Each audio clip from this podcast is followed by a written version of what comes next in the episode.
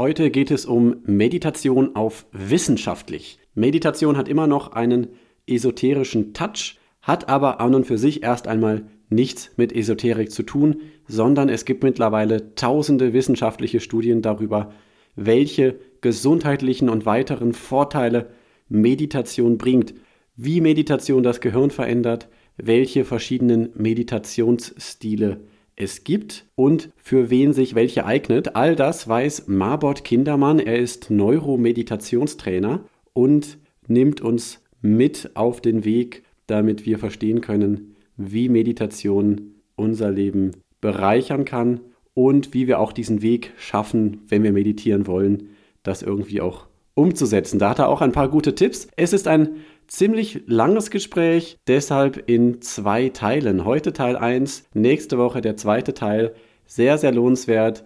Viel Spaß dabei. Ich stark. Dein Ratgeber-Podcast zu Psychologie, Gesundheit und Lebenszufriedenheit. Ich bin Christian Koch. Los geht's. Herzlich willkommen zu einer neuen Folge Ich stark. Heute zum Thema Meditation und zwar mit Neuromeditationstrainer Marbot Kindermann. Marbot, schön, dass du da bist. Ja, hallo Christian und vielen Dank für die Einladung. Marbot, wir haben uns im September kennengelernt und zwar im Zillertal. Was haben wir da gemacht und warum warst du da mit dabei? Die Frage könnte ich auch gut an dich zurückstellen, oder? ja, wir haben eine ganze Menge gemacht. Also äh, im Retreat in Zillertal haben wir einiges miteinander kombiniert. Natürlich meditiert, worüber es ja heute hauptsächlich geht. Aber wir haben es auch mit vielen anderen Techniken kombiniert. Das heißt, wir haben uns natürlich bewegt. Wir haben Atemtechniken gemacht. Wir haben Kältereize gemacht wir haben gesund gegessen und uns natürlich auch entspannt. Ja, und das Ganze eigentlich immer mit dem Hintergrund, äh, ganzheitlich natürlich unterwegs zu sein. Und da versuchen wir natürlich unseren Teilnehmern von den Retreats immer eine ganz gute Bandbreite anzubieten und auch wirklich verschiedenste Einblicke zu zeigen, was wir einfach über die Zeit so gesammelt haben an Techniken und für uns als wirkungsvoll erachtet haben. Wer ist wir? Wir sind zwei Partner, mit denen ich die Retreats anbiete, der Bernd Reicheneder und der Andre Santa Maria. Und wir haben uns hier in den letzten Jahren in München zusammengefunden, kommen eigentlich, ja, sage ich mal, aus der Bewegung, haben uns auch darüber kennengelernt und daraus einfach eine Partnerschaft entwickelt, wo wir mittlerweile eben ein größeres Spektrum anbieten, aber sind eigentlich mit Natural Movement Fitness gestartet. Also einem Fitnesssystem basierend auf natürlichen Bewegungen. Die Überschrift ist dann, glaube ich, MoveNut Munich, die Community, oder? Ja, genau. MoveNut für Natural Movement. Genau, also man findet uns unter MoveNet München.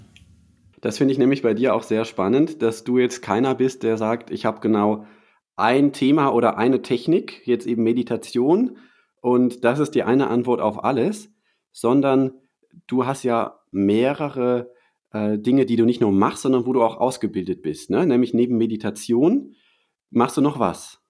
Genau, also ich habe mich tatsächlich immer irgendwie als Generalist gefühlt und nie so richtig als Spezialist von einer ganz bestimmten Sache.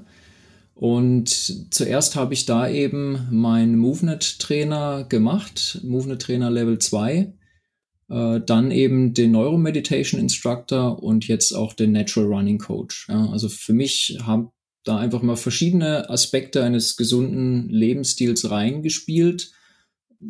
Weiter oder als erstes habe ich mich eigentlich damit befasst, ähm, was gesunde Ernährung ist, ähm, habe da verschiedenstes ausprobiert und bin dann parallel im Grunde auch ähm, zum MoveNet gekommen, was mich einfach sofort gefesselt hat, einfach das Konzept dahinter, sich wirklich so zu bewegen, wie es uns eigentlich als Menschen genetisch in die Wiege gelegt wurde und bin seitdem absolut dabei geblieben. Also sportmäßig oder bewegungsmäßig mache ich noch eine ganze Menge anderer Sachen. Also ich bin viel in den Bergen unterwegs, mache gern Klettersteige, bin mit dem Sub unterwegs, Mountainbiken, Rennradfahren. Also ich bewege mich einfach gerne draußen und da wirklich in verschiedenster Form.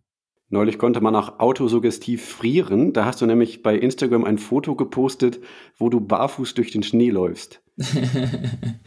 ja, genau. Jetzt natürlich die kalte Jahreszeit ist eigentlich nicht so wirklich meins, aber tatsächlich, wenn man sich damit beschäftigt, was eigentlich natürliche Reize sind für den Körper und eben auch damit beschäftigt, was sie uns Gutes tun, dann kommt man eben auch mal auf so Ideen wie im Schnee die Schuhe ausziehen und mal auszuprobieren, wie gut das eigentlich funktioniert. Klingt erstmal verrückt. Also so wie ganz vieles von dem erstmal verrückt klingt, wenn man da noch nicht so drin ist, was wir da alles gemacht haben. Ähm, aber ich kann wirklich sagen, das hat alles ein sehr hohes Niveau und ich mache leider viel zu wenig bei euch mit. Das ist immer noch äh, äh, immer so, dass ich mir sage, ich möchte mehr machen äh, und will auch noch ein bisschen mehr von euch lernen, von der MoveNut Community. Ähm, aber leider hat mein Tag immer nur 24 Stunden. Das ist ein bisschen ärgerlich. Ja, das kenne ich irgendwoher, absolut. Ja. Aber jetzt natürlich äh, in der kalten Jahreszeit hat man zumindest dann noch die Chance, auch mal selbst Eisbaden zu gehen.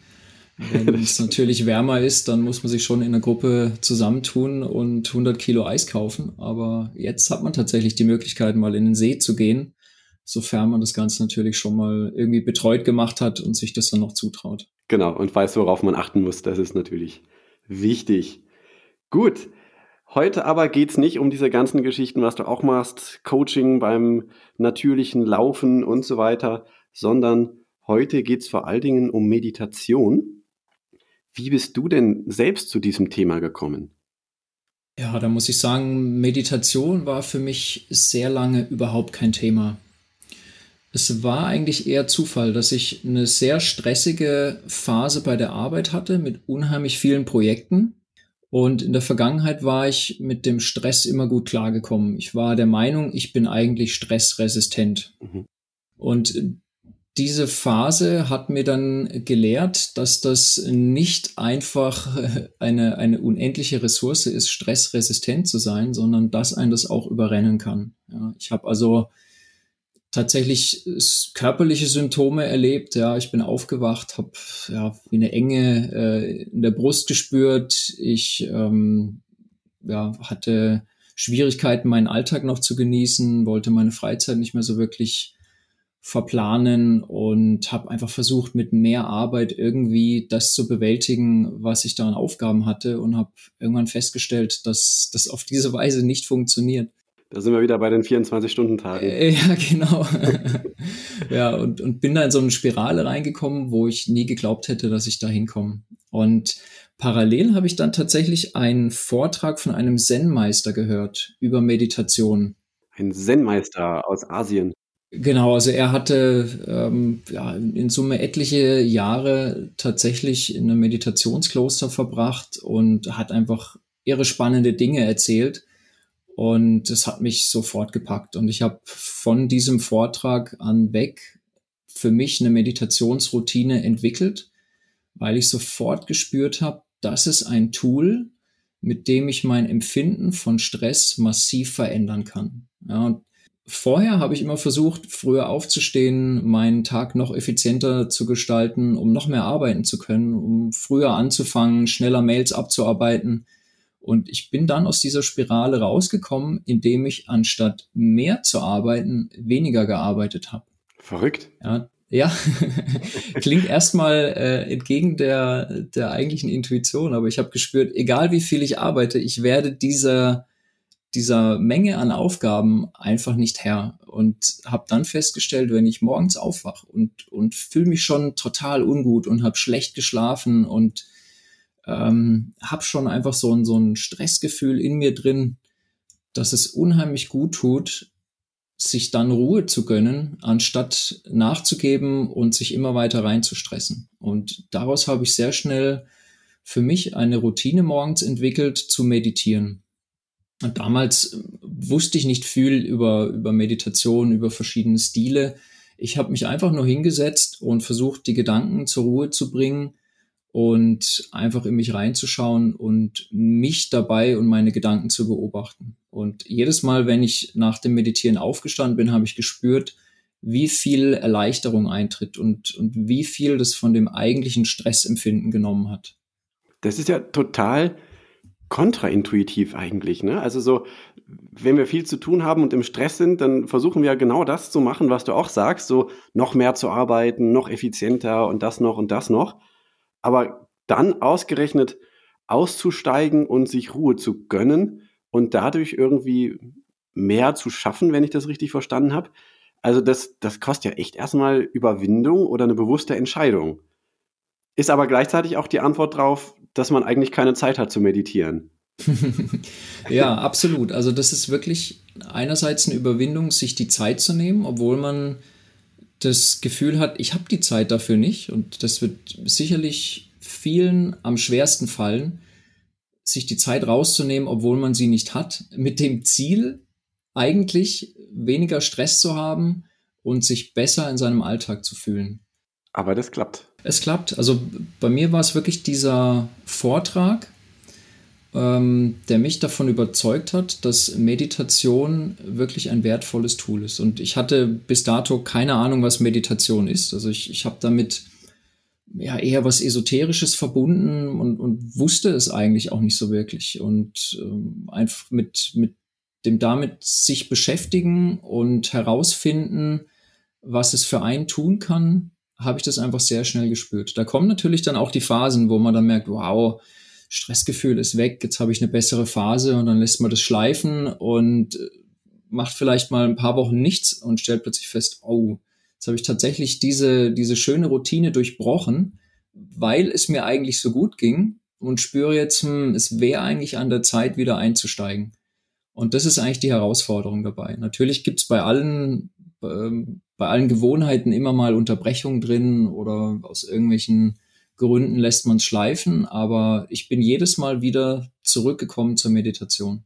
Und du sagst jetzt, Meditation ist nicht etwas Esoterisches. Also ich habe mal jemanden gehört, der hat so ungefähr gesagt, Leute, die meditieren, das sind doch die, die langsam gehen, leise reden und blöde grinsen. ja, es ist tatsächlich so, dass Meditation einfach ein Image hat, vor allem wenn man sich damit nicht beschäftigt hat. Ja, wie mit allem Unbekannten hat man dann einfach so sein, sein Bild. Und es ist am Anfang erstmal schwierig, dieses Bild zu hinterfragen. Und gerade in der Berufswelt, ähm, wo ja irgendwo Leistung und, und Stressresistenz ja schon einfach im Vordergrund steht, ja. ist es eben schon schwierig, auch in dieser Berufswelt dann mal Kollegen zu sagen, ja, ich habe heute früh meditiert, ja, dann, dann kommt eben genau wieder dieses, dieses Image durch, ähm, wo eigentlich eher so die Erwartung ist, wir wollen doch alle Leistung bringen und, und, und wollen hier viel Zeit investieren. Da ist das dann erstmal wirklich dem Image nach komisch, ja. Das klingt so, als wenn du selbst so auch einen sozialen Druck eigentlich gegen die Meditation erlebt hast. Irgendwie schon. Also auch wenn man dann im Familienkreis, im Freundeskreis davon erzählt, dann ist das erstmal so ein innerer Widerstand, weil man das Gefühl hat, man wird eben genau in so eine esoterische äh, Ecke gestellt und ähm, man muss sich da irgendwie dafür rechtfertigen, warum man denn sowas tut. Und äh, im Moment habe ich den Eindruck, dass das gesellschaftlich tatsächlich immer mehr anerkannt wird und dass auch immer mehr den Nutzen dahinter verstehen. Und das sieht man, sieht man auch ganz klar an, an den wissenschaftlichen Studien. Also die, wenn man sich anschaut, wie viele Studien es mittlerweile gibt und wie die, die Publikationen, die wissenschaftlichen Publikationen über Meditation zugenommen haben, dann explodiert es im Grunde exponentiell. Also noch vor 15 Jahren, vor 20 Jahren war das einfach kein Thema. Da sind jedes Jahr vielleicht eine Handvoll Studien rausgekommen. Und ähm, vor ein paar Jahren waren es schon über 1000 wissenschaftliche Publikationen jedes Jahr. Jedes Jahr. Zum Thema Meditation, genau. Ja, das heißt, wir haben mittlerweile eine ganz andere Datenbasis.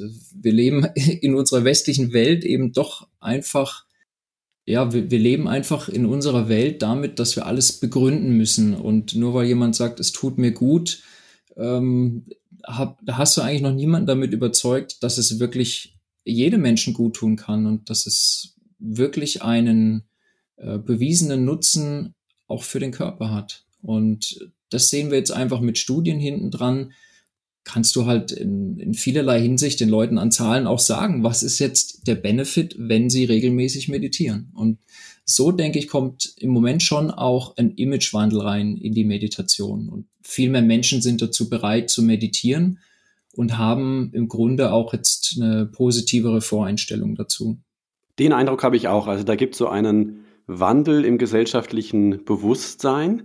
Ich kenne mittlerweile einige Leute, ja, einige Leute ist zu viel gesagt, aber ich kenne mittlerweile Leute, denen ist eine Meditations-App medizinisch verschrieben worden und von der Krankenkasse Aha, mhm. bezahlt worden. Also mhm. das gibt es mittlerweile auch schon. Und die Krankenkassen, die zahlen ja auch nichts, was nicht irgendwie datenbasiert etwas bringt. Ja, absolut. Das ist, das ist schon ein guter Punkt. Und die, die Studien sind einfach da. Also wir können mittlerweile wirklich sagen, was einerseits im Gehirn passiert und andererseits sehen wir auch, dass es wirklich Auswirkungen auf den Körper hat. Und auch das ist ja in unserer, sag ich mal, westlichen medizinischen Denke schon ein Thema. Ja, ich, ich weiß auch noch vor 20 Jahren war das für mich hart getrennt. Körper und Geist ja. waren zwei Systeme. Und wir wissen einfach, dass, dass diese Denke falsch ist. Ja? Wir wissen einfach, dass ich durch Veränderung meines Geistes und meiner, meiner Wahrnehmung meiner Umwelt körperlich, also wirklich messbare körperliche Auswirkungen habe. Was, was, was kann man denn da sagen? Also so diese messbaren Auswirkungen, du hast jetzt schon ein paar Mal erwähnt, Studien zeigen uns, dass Meditation jedem Menschen letztlich nützen kann. Mhm. Was sind denn Auswirkungen dann konkret von Meditation? Also was bringt mir das de facto? Also in meinen Augen hat sehr viel damit zu tun, wirklich den Stress auf den Körper zu reduzieren. Also wir wissen ja, was Stress im Körper macht. Ja, wir wissen, welche körperlichen Symptome sich verändern. Das kann sein, dass der Blutdruck steigt, dass die Entzündungswerte steigen, ähm, dass tatsächlich Heilung langsamer vonstatten geht, weil das Immunsystem durch Stress unterdrückt wird. Und generell weiß jeder, der unter Stress steht, ja, der, der Schlaf wird schlechter, das ist wieder eine Spirale, dass ich natürlich weniger Energie in meinem Tag habe, die Stimmung sinkt. Viele stellen vielleicht fest, dass sie unter Stress an kognitiver Flexibilität Einbußen haben, die Kreativität runtergeht. Und das sind einfach alles Symptome, die direkt auf den Stress zurückzuführen sind. Man ist irgendwie reizbarer, kommt auch noch dazu. Genau, absolut, ja.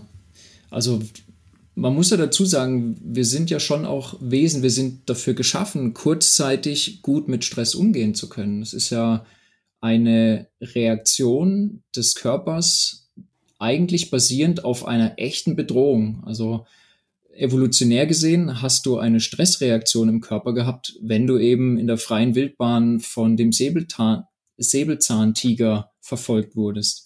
Ja, das heißt, du musstest wirklich in dem Moment dein, deine Heilungsprozesse, dein Immunsystem runterfahren, deine Verdauung runterfahren, Energie sparen.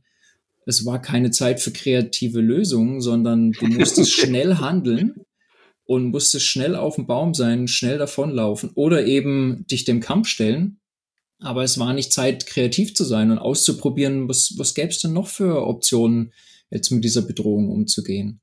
Ja, und das ist einfach eine uns natürliche Reaktion auf Stress. Das ist, solange es kurz stattfindet, für den Körper auch kein Problem.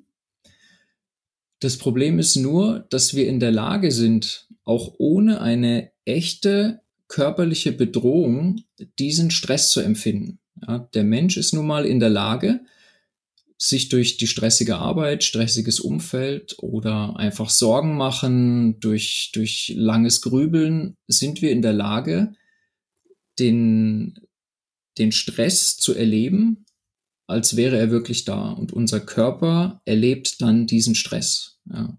Machen wir uns eigentlich eine, eine Autosuggestion von Stress? Wenn man so will, ja. Wir sind einfach in der Lage, uns diesen Stress zu kreieren. Und das ist das Interessante dabei. Und das ist die Verbindung, warum ich über mentales Training und da, da sehe ich Meditation eben genau auch als, als mentales Training, sind wir in der Lage, dieses Stressempfinden zu reduzieren und bei den gleichen Impulsen unserer Umwelt anders darauf zu reagieren. Und, und das ist wirklich die, die Möglichkeit, die ich habe, über Meditation mein Gehirn zu trainieren, anders mit meiner Umwelt umzugehen, es anders wahrzunehmen und mit anderen Emotionen darauf zu reagieren. Ja, und allein dadurch fahre ich eben diese Stressreaktion im Körper runter und aktiviere eben mein parasympathisches Nervensystem, was dafür sorgt, dass eben diese ganzen Symptome, also wie eben gesagt, das kann der Blutdruck sein, ähm, Entzündungswerte im Körper, ähm, Heilung kann, kann anders stattfinden. Es ist eigentlich ein für den Körper, sage ich mal, normaler Zustand. Aber je mehr Stress wir erleben und je mehr negative Emotionen wir durch den Tag erleben, desto eher kommt der Körper aus dieser gesunden Balance raus. Ja, und damit gibt es einfach Studien, wo, wo untersucht wurde, wie jetzt Leute auf Meditation reagieren und was das letzten Endes ähm, mit verschiedenen messbaren Markern macht. Also man hat zum Beispiel untersucht, was passiert, wenn jemand drei Monate in einem Meditationsretreat verbringt und mal wirklich intensiv meditiert und runterkommt und hat dann festgestellt, dass sie 30 Prozent mehr Aktivität von Telomerase im Körper haben. Also ein, ein Enzym. Genau, hm. ein, ein Enzym, was ein direkter Marker dafür ist, wie schnell wir altern. Ja, und verschiedene andere Sachen wurden, wurden untersucht, auch von Leuten, die jetzt nicht mal drei Monate komplett abtauchen, sondern Meditation einfach für sich in ihrem Alltag integriert haben. Moment, noch mal ganz kurz. Also drei Monate mhm. Meditations, äh, Retreat, wie auch immer man das nennen möchte, mhm. drei Monate. Und dann 30 Prozent, hast du, glaube ich, gesagt, mhm. mehr Telomerase. Genau. Also, also das, 30 Prozent ist ja richtig viel, würde ich mir jetzt mal so aus dem Bauch raus sagen. Ich habe keine Ahnung, was bei Telomerase für Veränderungen üblich und möglich sind. Aber das heißt, man kann eigentlich durch Meditation sogar sein Leben verlängern. Um das mal, also, oder? Ganz klar zu sagen, man, man altert anders. Absolut, ja. Wahnsinn. Und auch da gibt es Studien, die tatsächlich die Lebensspanne untersucht haben. Also man hat verglichen Menschen, die über lange Zeit meditiert haben, also über Jahre eine Meditationsroutine entwickelt haben, hatten eine 23% geringere Sterblichkeit Sie hatten eine 49% geringere Wahrscheinlichkeit an Krebs zu sterben, weil sie regelmäßig meditieren. Und, und das sind für mich einfach Fakten, wo ich sagen muss, wow, das, also da muss ich meditieren. ja. ja, also gerade gerade Krebs, da ist ja irgendwie gefühlt keiner vor sicher. Große Volkskrankheit. Da müssen wir doch eigentlich alle jeden Morgen gemeinsam meditieren. Ganz Deutschland eine Viertelstunde lang oder wie auch immer ähm, um diese Volkskrankheit in den Griff zu kriegen. Absolut, ja. Und jetzt, jetzt war gerade ähm, Weltkrebstag und es wurden nochmal die aktuellen Zahlen für, für Deutschland genannt. Und ich glaube, wir sind jedes Jahr bei einer halben Million neuer Krebserkrankungen in Deutschland. Wahnsinn. Du hast, wenn du 80 bist, eine gute 50-50 Chance an Krebs zu erkranken oder eben bis dahin an Krebs erkrankt zu sein. Und das ist einfach Wahnsinn. Und, und wenn ich sehe, dass es Daten gibt, die mir diese Wahrscheinlichkeit verringern durch eine regelmäßige Meditationsroutine, dann muss ich meditieren. ja, ich habe ich hab einfach lange nur auf Ernährung geschaut. Ja, wie jedem ist klar, wenn man gesund leben will, man muss sich gesund ernähren, ja, was auch immer das heißt. Klar. Und dann natürlich sich noch ausreichend bewegen, aber dass ich wirklich die Möglichkeit habe, durch das Lenken meiner Gedanken und eben durch eine Meditationsroutine meinen Körper auf diese Art zu beeinflussen, das ist für mich phänomenal. Für mich auch, also das ist ja wirklich auch die Zahlen, die du nennst, das, da geht es jetzt nicht um 5% hin oder her, sondern 49% geringeres Krebsrisiko. Das ist enorm viel. Ja, Und dann kommt noch dazu, dass man anscheinend mehr schafft, wie du gesagt hast. also Ge ich, genau, ich frage mich gerade, warum ich nicht schon längst jeden Tag meditiere. ja, es ist wirklich dieser, dieser innere Schweinehund, die Regelmäßigkeit zu finden und sich die Zeit zu nehmen. Viele sagen ja, ich habe die Zeit nicht. Wie, wie soll ich jetzt noch 20 Minuten am Tag meditieren? Und ja, genau. Ich muss ja auch noch joggen äh, und kochen und äh, habe irgendwie noch Partner oder Kinder und Arbeit. Ja. Mhm. Ganz genau, ja. Und ja, es hat, hat so viele Auswirkungen auf verschiedenste Lebensbereiche und eben auch verschiedene Möglichkeiten, wie man natürlich jetzt über das reine ähm, Reduzieren vom Stress und sag ich mal das reine Verlängern vom Leben hinausgehen. Du hast es ja irgendwie geschafft, einfach jeden Tag zu meditieren, oder? Oder wie sieht das im Moment aus? Wir sprechen jetzt um, um 10 Uhr haben wir angefangen heute, einen Samstag. Du hast heute schon meditiert. Genau, ich habe heute 40 Minuten meditiert. Die 40 Minuten? Dauer, ja, die Dauer variiert tatsächlich. Das mache ich einfach davon abhängig, ähm, wie es mir in der Meditation geht. Ähm, vielleicht auch, wie es mir an dem Tag geht. Normalerweise, wenn ich aufstehe, weiß ich sehr schnell, das ist, ist das ein Tag, wo ich sofort mit Energie starte oder habe ich vielleicht Zweifel an meinen Projekten oder fühle mich einfach noch nicht so richtig gut dann weiß ich auch, okay, heute lohnt es sich einfach in der Meditation mehr Zeit zu verbringen und vielleicht auch nochmal verschiedenste Dinge auszuprobieren.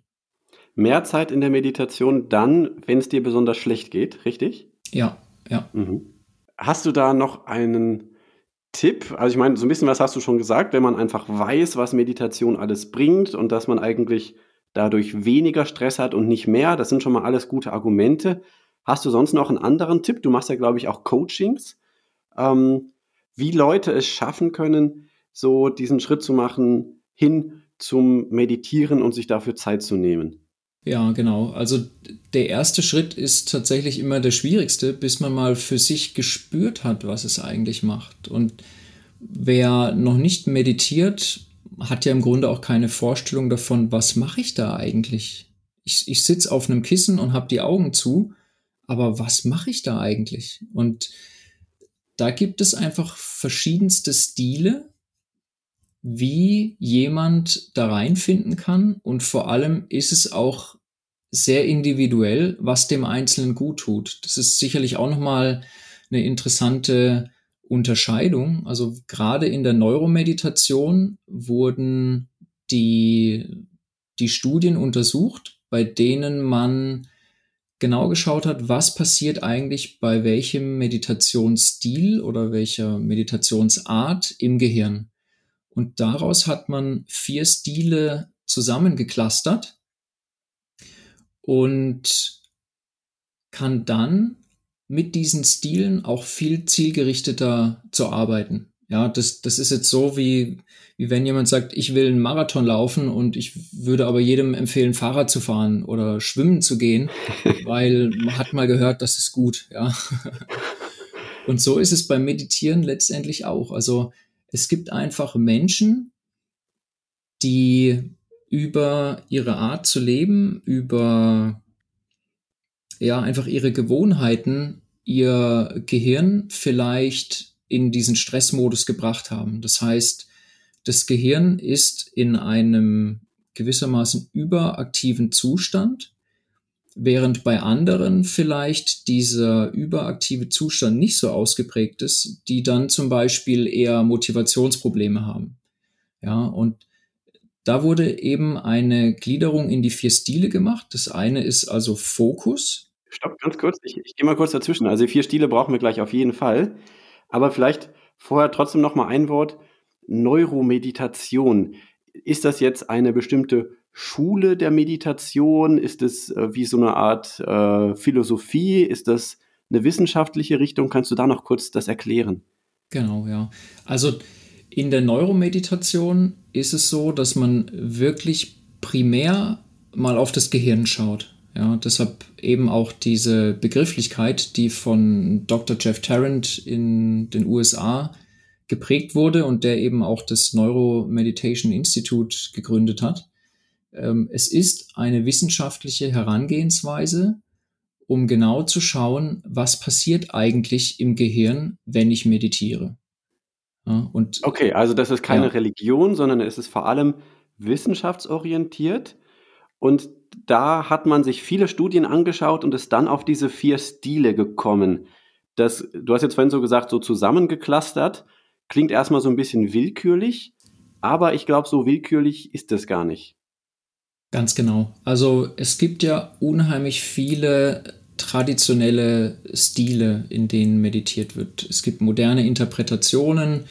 Viele kennen wahrscheinlich das Thema der Achtsamkeit. Mhm. Und es ist in der Form eine Struktur reingekommen, dass man sich eben angeschaut hat, welcher Stil welche Veränderungen im Gehirn hervorruft. Ja, und das heißt, es gibt Areale, die bei bestimmten Meditationen aktiviert werden und bei anderen Meditationsstilen werden diese Areale runtergefahren. Ja, das heißt, ich habe wirklich mit diesen unterschiedlichen Stilen auch unterschiedliche Auswirkungen auf das Gehirn. Und deshalb sind es auch unterschiedliche Stile, die für unterschiedliche Menschen besonders hilfreich sind. Ähm, ich erinnere mich zum Beispiel, du hast gesagt, es gibt von diesen vier Stilen, zwei machen das Gehirn besonders aktiv, zwei machen das Gehirn eher inaktiv.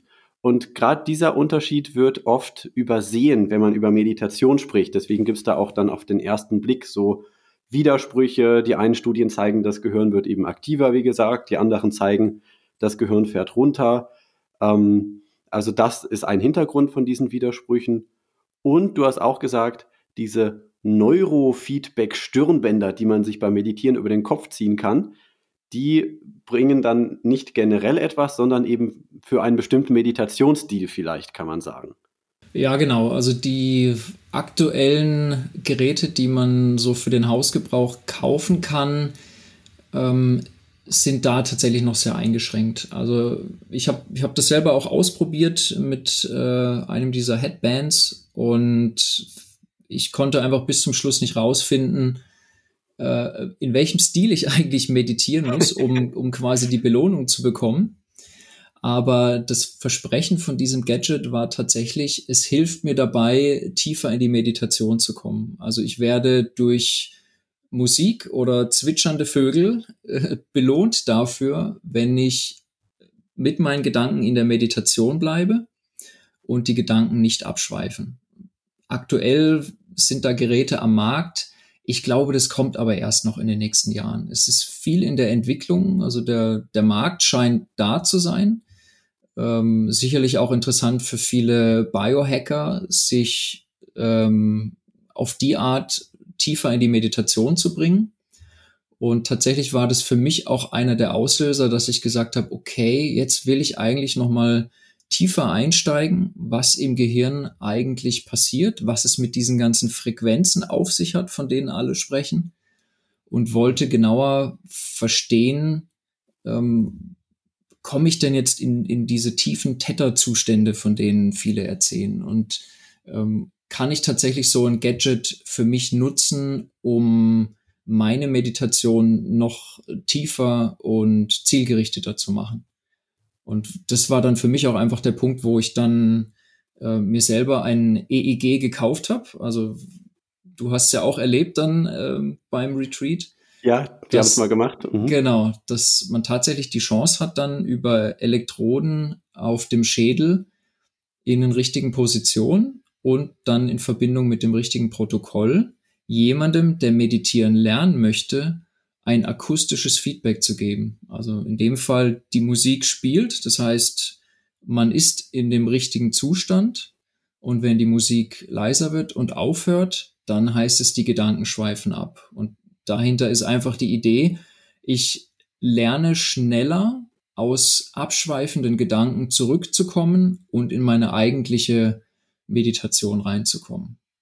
Viele erleben ja ihre ersten Meditationen die stehen auf nach 20 Minuten und sagen, ja, ich, ich kurz, kurz habe ich mich fokussieren können und dann ähm, fiel mir ein, ich muss noch einkaufen und die Waschmaschine ist kaputt und äh, überhaupt, ich, ich wollte noch meine Eltern anrufen und dann war die Meditation vorbei, ja. ja. Und die Idee dahinter ist einfach, äh, sofort durch das ähm, Ausblenden der Musik das Feedback zu geben, okay, jetzt driftest du ab und dann sollst du eben tiefer wieder einsteigen. Ja, das ist sehr gut. Die letzten Wochen, wenn ich mal meditiert habe, dann habe ich immer gedacht, ah, das kannst du dem Marbot auch noch fragen. das ist bei Meditation auch noch mal interessant, ja. ja. genau, da war das die Gedanken gerade in meinem Kopf.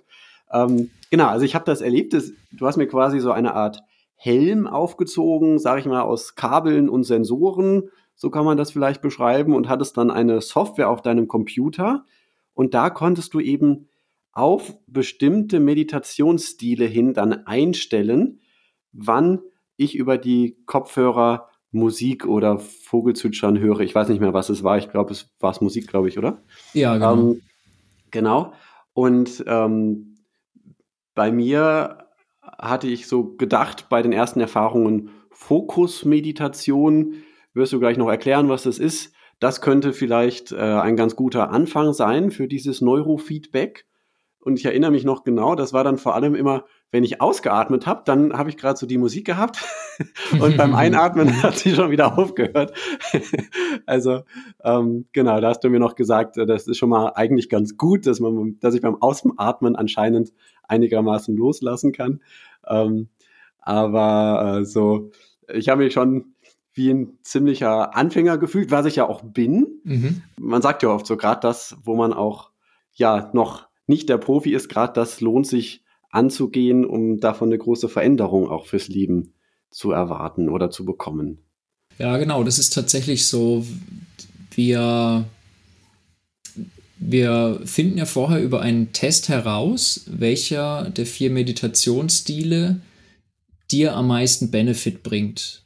Das heißt aber auch, er bringt dir deshalb Benefit, weil es momentan du dein Gehirn quasi auf was anderes optimiert hast, sage ich mal. Also äh, gerade beim Fokusstil heißt es, dass man, also wenn der Fokusstil für dich eine, eine lohnenswerte, ein lohnenswerter Stil ist, dann heißt es, dass man im Alltag vielleicht viel Stimulation bekommt, also viel äußeren Input, viel Termine hat, das Handy klingelt, Kinder wollen ständig was, ja, also man, man ist einfach viel Input ausgesetzt und es bedeutet einfach, dass ich dadurch mein Gehirn darauf trainiert habe, ständig wechselnde Gedanken zu haben. Also es kommt ständig neuer Input und es fällt mir vielleicht schwer bei der Sache zu bleiben. Und das ist sicherlich auch irgendwo ein Symptom für unsere Zeit. Ja, also immer irgendwie ein Smartphone, wo mit irgendwelchen Pop-ups, Mails kommen rein.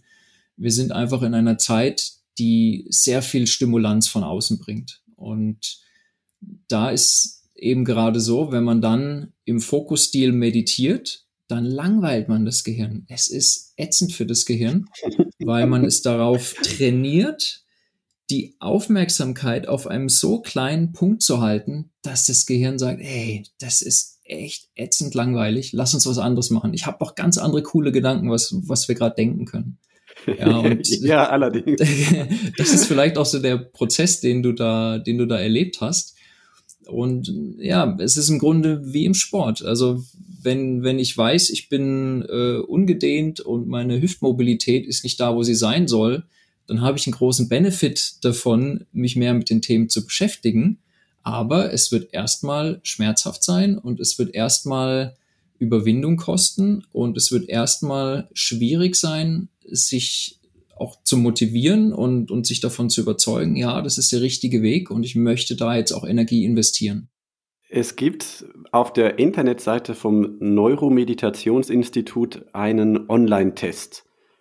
Den hatte ich auch gemacht. Da kann man quasi herausfinden oder eine Idee bekommen, welcher Meditationsstil wäre für mich besonders gut. Bei mir kam daraus so, es ist alles ziemlich ausgeglichen, ähm, aber einige Teilnehmer, die im Zillertal dabei waren, die hatten auch ganz eindeutige Ergebnisse. Es gibt also diese vier Stile, die auf, aus wissenschaftlichen Studien eben basierend herausgefunden wurden. Und Fokus ist eine davon. Was sind denn die anderen drei und wie unterscheiden die sich? Genau, also du hast es vorhin schon ganz richtig gesagt. Es gibt zwei Stile, die das Gehirn anregen und zwei Stile, die das Gehirn eher runterfahren. Also zu den anregenden Meditationen gehört eben der Fokus, was wir eben schon angesprochen hatten, und Open Heart. Open Heart ist jetzt ein Stil, bei der es sehr darum geht, positive Emotionen zu empfinden. Ja, das heißt, man versucht wirklich mit den Gedanken durch positive Erlebnisse zu gehen, sie zu spüren, nachzuspüren, vielleicht Dankbarkeit zu spüren, es anderen Menschen zu schicken und für sich einfach in positiven Emotionen zu sein. Und das ist eben auch ein Stil, der dann besonders äh, den linken präfrontalen Kortex aktiviert, also die linke vordere Gehirnhälfte und das Gehirn quasi in eine positivere Stimmung bringt. Ja, und das ist eben genau der Punkt an Meditation. Es ist dann wirklich ein Training. Also wenn ich morgens aufstehe und bin vielleicht niedergeschlagen und finde noch nicht so richtig in den Tag und ich schaffe es dann aber in einer Open Heart Meditation mich anders zu öffnen und, und auf positive Gedanken zu kommen und positive Emotionen zu durchleben, dann ist mein Gehirn nach der Meditation immer noch in, in diesen positiveren Schwingungen und ist eben auch angeregt von der linken Gehirnhälfte. Man kann zum Beispiel sich eine Situation gedanklich suchen, wo jemand anders besonders gut zu mir war, wo es mir besonders gut ging, dadurch, dass jemand anders sich mir zugewandt hat. Und dann tauche ich gedanklich nochmal voll in diese Situation ein, um diese Gefühle und Schwingungen, sage ich mal, von dieser Situation zu aktivieren und wieder, wieder stark in mein Leben reinzunehmen für diesen Tag. Ganz genau. Also das funktioniert gut mit Erinnerungen, aber du kannst dir auch fiktiv Situationen vorstellen. Du kannst auch allein auf einer Bergspitze stehen und einfach in Ehrfurcht vor diesem Panorama sein und das durchleben. Das ist dabei wirklich egal und da darf man auch einfach spielen und ausprobieren, was für einen dann funktioniert. Das ist Open Heart, also offenes Herz, wenn man das wörtlich übersetzt. Ja, ja, genau, genau. Und die anderen zwei Stile, ähm, das eine ist Achtsamkeit, also ist ja auch so ein, so ein Modewort geworden irgendwie, dieses Mindfulness. Klingt auch esoterisch, ja. ja. Und tatsächlich gibt es auch ähm, sehr viele moderne Interpretationen davon, die da auch äh, therapeutisch eingesetzt werden weil das ist eben wirklich ein, ein Stil, der das Gehirn beruhigt und sehr gut gegen Stress wirkt. Also da gibt's ja auch von Kabat-Zinn dieses MBSR-Programm, das Mindfulness-Based Stress Reduction. Also das sagt's eben schon genau. Es geht darum, Stress zu reduzieren. Und das vor allem. Achtsamkeitsbasiertes Stressreduktionstraining. Mhm, ganz genau, ja. Ja. Und auch gerade aus diesem MBSR-Programm gehen sehr viele Studien hervor, wo man das wirklich untersucht hat, was die Teilnehmer nach acht Wochen für Veränderungen durchlaufen. Ja, und bei der Achtsamkeitsmeditation bringe ich meine Aufmerksamkeit in das Hier und Jetzt. Ich kann ein Bodyscan machen, ich kann meinen Körper beobachten, ich kann aber auch meine Gedanken beobachten. Und die Kunst dabei ist es, diese einfach wahrzunehmen und nicht zu bewerten. Das ist eigentlich so der, der Kern hinter diesem Achtsamkeitsstil. Das wäre doch ein Stil, den kann man auch ganz gut in der Straßenbahn oder im Wartezimmer beim Arzt einsetzen. Absolut. Also Meditation lässt sich immer gut einsetzen, wann immer ich irgendwo warten muss und Zeit überbrücken kann. Also anstatt mein Smartphone rauszuziehen, wenn ich irgendwo warten muss an der Bushaltestelle ähm, und die nächste Stimulation abzuholen, kann ich auch mit offenen oder mit geschlossenen Augen meine Aufmerksamkeit gezielt richten. Und das ist tatsächlich äh, in solchen Situationen auch gut machbar. Ich muss nicht immer mit geschlossenen Augen äh, zu Hause auf dem Kissen sitzen. Meditation geht nicht nur im Schneidersitz, ja? Genau.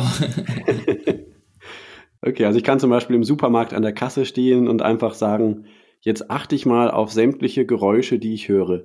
Und ich werde wahrscheinlich überrascht sein, was da alles zu hören ist. Absolut, ja. Also man, man kann das natürlich in so einem Umfeld machen. Viel schöner ist es natürlich bei einem Spaziergang irgendwo durch den Park oder in den Bergen. Aber das ist genau die Idee dahinter. Also rauskommen aus einem Modus, wo ich entweder in die Zukunft schaue und weiter plan oder mir Sorgen mache oder zurückschaue und grüble über Gespräche, die stattgefunden haben oder irgendwas, was mir widerfahren ist, sondern wirklich in das Hier und Jetzt zurückzukommen und da einfach wahrzunehmen, was ist, ohne es eben zu bewerten. Ja, also da ist eben auch dein Beispiel gerade von der Supermarktkasse, ist natürlich eine gute Übung, weil ich kann gelangweilt sein, es ist vielleicht laut, es sind Leute um mich rum, ich muss warten, ich bin im Stress. Ja, da kommen natürlich ganz viele Gedanken automatisch hoch und sich die dann anzuschauen und das zu beobachten, ist sehr mächtig. Das war für mich, Marbot, eine sehr interessante Rückmeldung, als du mit mir das Neurofeedback gemacht hast. Ähm, und zwar hatte ich dir dann erzählt, so, da kamen auch zwischendurch alle möglichen Gedanken in meinen Kopf. Und äh, ich habe dann irgendwie für mich so darüber geschmunzelt oder ein bisschen gelacht, so, ach, guck mal, da ist schon wieder so ein Gedanke und sowas, ja. Ähm, und ich fand das erstmal ganz toll, dass ich so darüber gelacht habe. Und du hast dann so gesagt, ja, das ist quasi so, ähm, na, jetzt fehlen mir gerade die Worte, aber so halt. Du entwickelst äh, eine Neugierde, ja. Genau. Ja, das wäre jetzt das Positive, aber du hast mir auch quasi gleichzeitig gesagt, na, also ich sag mal, ich bin halt quasi so ein bisschen drüber hinweggegangen oder sowas, ne? Mhm. Eig ich habe es eigentlich dann doch bewertet in gewisser Weise. Ja. ja? ja. Und, ähm, und das fand ich, da habe ich mich ein bisschen ertappt gesehen, äh, weil ich das von mir kenne. Ähm, wir haben ja alle so verschiedene Strategien, wenn es mal in irgendwelchen Gesprächen unangenehm wird oder sowas, wie wir auch über Dinge hinweggehen, ja. Und äh, bei mir ist definitiv eine dieser Strategien, irgendwie einen Witz zu machen oder irgendwas zu machen, dass man ins Lachen kommt oder sowas, äh, um halt so diesen unangenehmen Moment zu übergehen. Ne? Und äh, das ist etwas quasi, womit ich unbewusst dann auch manchmal Kontakt reduziere. Mhm. Ähm, und das fand ich eben interessant, dass das dann bei der Meditation äh, auch wieder aufgetaucht ist. Also das war für mich ein Lerneffekt davon, dann zu sagen, okay, ähm, mein Ziel bei dieser Meditation ist nicht, wenn Gedanken kommen, darüber zu lachen, sondern einfach wahrzunehmen und nicht zu bewerten. Mhm. Also du darfst natürlich auch über die Gedanken lachen. Das ist, ist schon auch eine sehr wirksame Strategie, ähm, weil das geht genau schon in den richtigen Ansatz, nämlich das so ein bisschen mit Neugierde und, und so ein bisschen aus einer Beobachterperspektive wahrzunehmen. Und wenn man über seine Gedanken oder sich selbst lachen kann, ist das schon wahnsinnig wertvoll. Okay. Was natürlich nicht so zielführend ist, ist die Gedanken dann wegzuschieben. Irgendwie wirklich zu verdrängen und sagen, ach, ich will doch jetzt gar nicht über den Toaster nachdenken, ich weiß, dass der kaputt ist. ja, sondern eher, aha, interessant, der, der, Toaster scheint eine wichtige Rolle in meinem Leben zu spielen, ja. Also das, das einfach mal zu beobachten und sich selbst dabei anzuschauen, welche Gedanken man denkt. Das ist, das ist eigentlich das äh, Mächtige dabei. Ja. Mhm. Und wenn man das eben länger trainiert durch Achtsamkeitsmeditation, dann wird das irgendwie so Routine. Das, das wird Teil von einem selbst, dass man allgemein im Leben Dinge etwas offener anschauen kann, auch Menschen offener anschauen kann, ohne direkt zu bewerten. Ganz genau. Also da werden wir sicherlich auch gleich noch dazu kommen, warum denn überhaupt das ein Training ist und, und wie sich das im Gehirn auch festsetzen kann. Aber mhm. das ist eben genau die Idee. Ich trainiere in, in dem, sagen wir mal, für mich passenden Stil etwas, was mir eigentlich schwer fällt. Aber Training bedeutet einfach, dass ich darin besser werde. Und das braucht eben dann auch eine, ja, wirklich eine regelmäßige Praxis, weil wir kennen das alle, wenn ich äh, eben doch mal ein paar Wochen nicht trainiere, nicht zum Sport gehe, äh, mich nicht bewege, dann weiß ich hinterher, uh, puh, ich, ich habe jetzt gerade wenig gemacht und jetzt fällt es mir auch schwieriger, wieder reinzukommen. Mhm. Wie du vorhin ja schon mal beschrieben hast, du hast selber dann eine Zeit lang nicht mehr so viel meditiert, weil du den Eindruck hattest, dir ging es gut und äh, zack war die Gewohnheit unterbrochen. Ganz genau. Und dann, wer eben auch achtsam genug ist, das dann festzustellen, der wird dann merken, hm, eigentlich vor zwei Wochen war ich noch anders drauf. Ich konnte anders mit den Situationen umgehen. Ähm, und jetzt habe ich schleifen lassen und jetzt wird's schlechter. Ich sollte mal wieder was machen. Mhm. Ja, also wer da das eben auch ausreichend beobachten kann, der wird den Effekt dann schon spüren. Mhm. Bodyscan hast du noch erwähnt als eine Möglichkeit der Achtsamkeitsmeditation. Viele kennen das bestimmt schon. Bodyscan, ein deutscher Ausdruck ist Körperreise dafür, oder?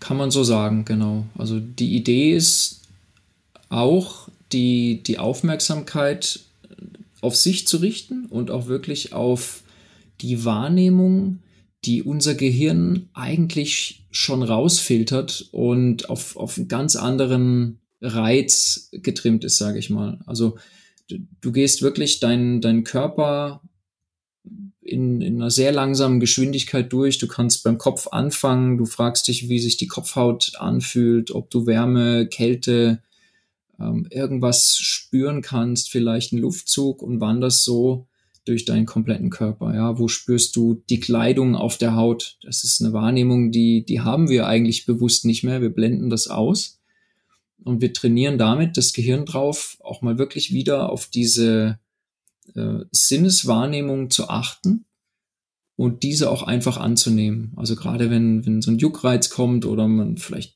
ist das Sitzen irgendwann unangenehm, dass man das auch einfach lernt anzunehmen und auch wie eben mit den Gedanken das nicht versucht zu verdrängen.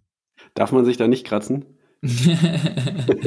das kommt so ein bisschen auf die Philosophie an tatsächlich. Also in, in den okay. traditionellen Stilen ähm, wird es schon so gelebt, dass man das so lange beobachten und annehmen soll, bis man es damit quasi entmachtet, ja, und dann.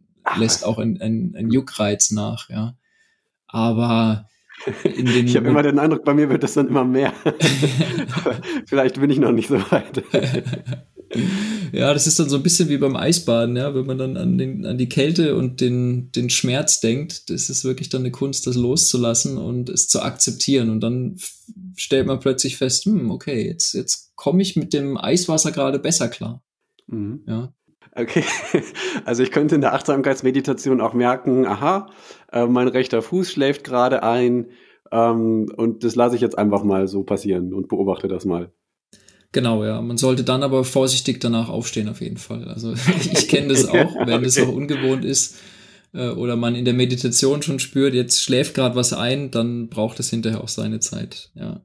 Aber das ist tatsächlich, ich sag mal, in den in einer moderneren Interpretation würde ich jetzt sagen, ja, man, man kratzt sich und ähm, ja, also wenn es einen massiv stört oder wenn mir die Beine einschlafen, ja, dann, dann kann ich mich natürlich bewegen. Also das hängt so ein bisschen davon ab, wie, wie streng oder wie traditionell man das dann letzten Endes betrachtet. Mhm. Okay, also sehr, sehr vielfältig letztlich. Open Heart haben wir jetzt vorhin ein bisschen gesprochen. Jetzt haben wir Achtsamkeit relativ lang besprochen. Genau. Dann Fokus hatten wir schon mal. Das haben wir aber noch nicht ganz gründlich erklärt. Fokus, was ist das wieder für ein Stil? Genau, Fokus ist ja wirklich der Stil, wo. Achtung, Unterbrechung. An dieser Stelle endet leider der heutige Podcast. Nächste Woche geht es weiter mit dem zweiten Teil des Gesprächs. Alles in einem Stück zu senden, wäre vielleicht doch ein bisschen arg lang geworden. Von da eine Woche noch gedulden, aber es kommt bestimmt. Ich stark. Die Vorschau. Danke fürs Zuhören. Danke auch an alle, die den Podcast teilen und bewerten. Unter dem Podcast wie immer allerlei Links und weiterführende Hinweise zu dem heutigen Gespräch. Nächste Woche, ihr könnt es fast erraten, geht es ganz einfach mit diesem Gespräch weiter. Teil 2 des Gesprächs mit Marbot Kindermann. Freut euch drauf. Bis dann. Ciao.